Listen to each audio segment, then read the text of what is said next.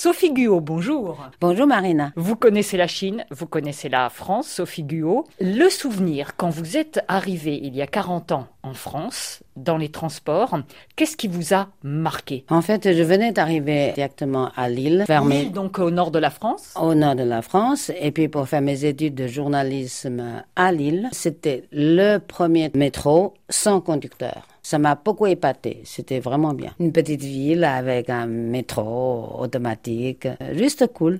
Et vous veniez de quelle ville en Chine Pékin, En Chine, il y avait le conducteur et donc c'était pas automatique. c'était pas automatique. À Paris, au début, je trouvais que c'était facile. C'est- Il y a beaucoup de connexions, donc j'habitais depuis toujours, j'habite toujours en ville, Le moyen de transport que vous utilisez le plus en France. Je n'ai pas de permis de conduire, donc euh, ça correspond à l'ère du temps d'aujourd'hui. En fait, j'ai pas réussi l'examen de conduite en cinq fois.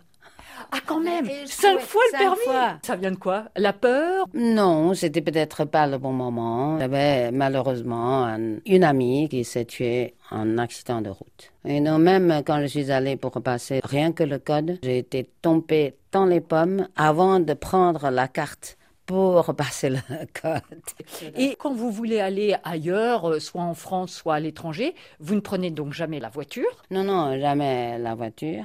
Sauf avec les enfants qui veulent bien m'emmener.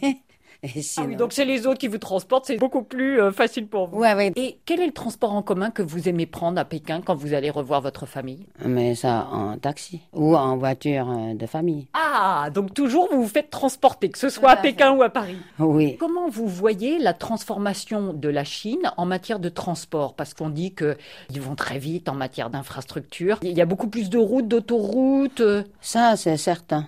À mon époque, il y avait beaucoup de bicyclettes. C'est incomparable. Beaucoup de routes, beaucoup d'autoroutes, beaucoup de voitures, euh, beaucoup de, beaucoup de trains ou de TGV.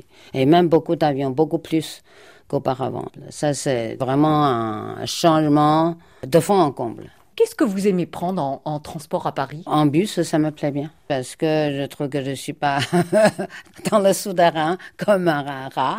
Merci infiniment, Sophie Guo. C'est un plaisir.